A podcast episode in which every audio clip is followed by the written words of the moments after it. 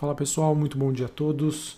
Começamos aqui mais um Morning Call nesta quarta-feira, dia 1 de setembro. Eu sou Felipe Vilegas, estrategista de ações da Genial Investimentos.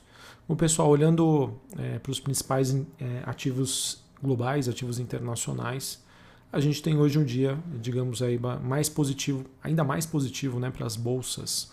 É, na Ásia, nós tivemos Xangai na China é, subindo 0,65, em Hong Kong, alta de 0,58, no Japão, uma alta superior a 1%.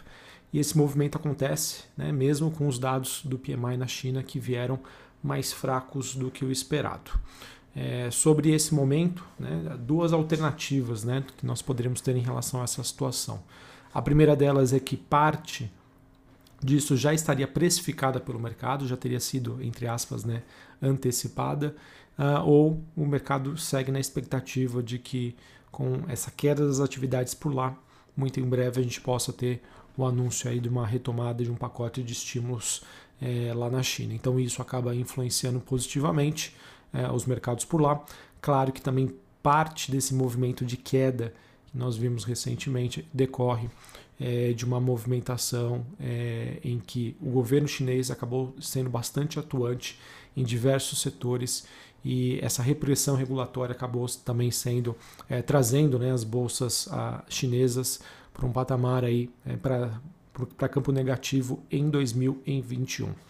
Olhando para o desempenho das bolsas europeias, a gente também tem um dia positivo. Londres subindo 0,59, Paris na França subindo quase 1%, Frankfurt na Alemanha uma alta de 0,10, bem próximo aí ao 0 a 0. Futuros norte-americanos, S&P subindo 0,3, Dow Jones subindo também na mesma proporção, Nasdaq subindo 0,18. O VIX, que é aquele índice do medo, apresenta é, uma queda de 2% nesta quarta-feira, ali na região dos 16,15 pontos. Patamar super tranquilo, bastante confortável. DXY, dólar index, no 0 a 0 e a taxa de juros de 10 anos nos Estados Unidos subindo um pouco mais de 1%, na região de 1,316 pontos. Em relação às commodities, temos movimentações aqui ambíguas. O petróleo WTI negociado é, na Bolsa de Nova York é, apresenta aí um movimento levemente positivo, porém é, esse, essa alta né, ela foi maior mais cedo e esse movimento né, de redução dos ganhos acontece mediante as expectativas do encontro da OPEP+, que acontece hoje. De acordo com reportagem da Reuters, a OPEP+, deve confirmar os seus planos de elevar a sua produ a produção de petróleo em 400 mil barris, barris por dia mensalmente. Tá?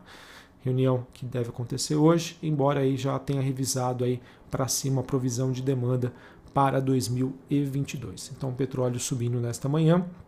Em relação aos metais industriais, a gente tem uma queda mais forte, o cobre caindo 2,5%, o níquel 1,16% e minério de ferro na China também teve mais um dia de baixa. Ou seja, esse, esse movimento de queda das commodities metálicas influenciadas é, pelo momento atual da economia chinesa é, deve impactar vale e siderúrgicas aqui no Brasil tá bom? É, isso também é um movimento que acaba, é, de certa maneira, já é, prejudicando o desempenho aí das principais mineradoras globais. Pessoal, em relação ao noticiário Brasil, tá? ontem a gente viu um dia é, de, de, quedas fortes aqui para a Bolsa Brasil. Quedas fortes não digo, né? Bolsa caindo é, próxima de 0,86, mas a gente vê um movimento forte de realização, principalmente de empresas é, de menor capitalização por conta de um aumento da, da precificação de, de risco dada pela ponta longa da curva de juros. Isso aconteceu ontem, né, após a entrega do orçamento para 2022, que foi um, digamos assim, bastante criticado por analistas, né, é, é, analistas que são capazes aí, no caso, de fazer uma avaliação das contas públicas do governo e economistas.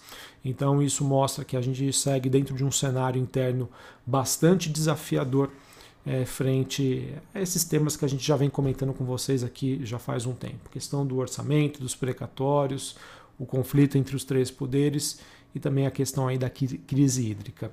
Em relação a esse último tema, nós tivemos ontem o ministro de Minas e Energia, o Bento Albuquerque, é, falando né, a, é, ao público é, sobre a criação aí de uma nova bandeira chamada de escassez hídrica, que entra em vigor né, e vai até o dia 30 de abril do ano que vem, com um aumento de 6,79% na tarifa. A bandeira que foi elevada é, a R$ 14,20 a cada 100 kWh nesta nova bandeira. O ministro Albuquerque que diz que acredita né, que essas novas medidas serão o suficiente tá, frente a esse momento mais conturbado que nós estamos passando. Esse programa de redução também voluntária de energia ficará em vigor até dezembro, né, segundo o ministro. É o governo que criou uma bonificação para quem reduzir o seu consumo de energia em pelo menos 10% em relação ao mesmo período de 2020, né, em que esse custo desse programa poderia ficar em torno de 4, 340 é, mil por mês, tá? se for realmente isso for aplicado.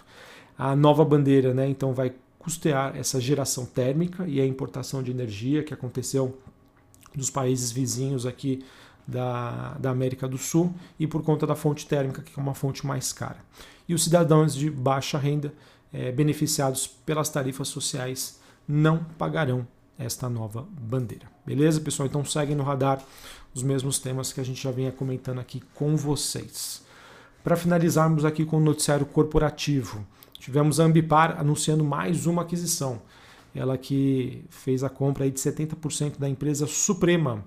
Ah, é uma empresa que atua há 26 anos no gerenciamento, movimentação e tratamento de resíduos, coprocessamento, valorização de recicláveis, carregamento e transportes de rocha, ou seja, ela atua principalmente é, com empresas de mineração.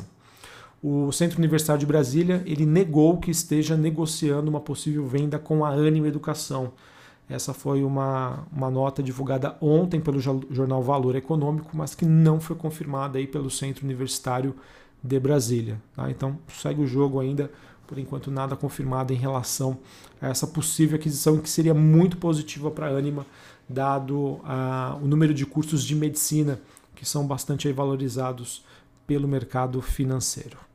Uh, que mais que nós tivemos aqui? Tivemos o comitê independente criado para análise sobre a, a proposta de incorporação da Iguatemi pela sua controlada Gereissat, o prêmio, que era inicialmente de 10%, deve subir para 16,4%. Já é uma notícia um pouco antiga é, e que foi atualizada né, sobre esse prêmio, em que está vendo uma proposta de reorganização societária é, com fins aí de melhorar os níveis de governança. Beleza? Bom, pessoal, acho que era isso que eu tinha para trazer para vocês né, nesta manhã.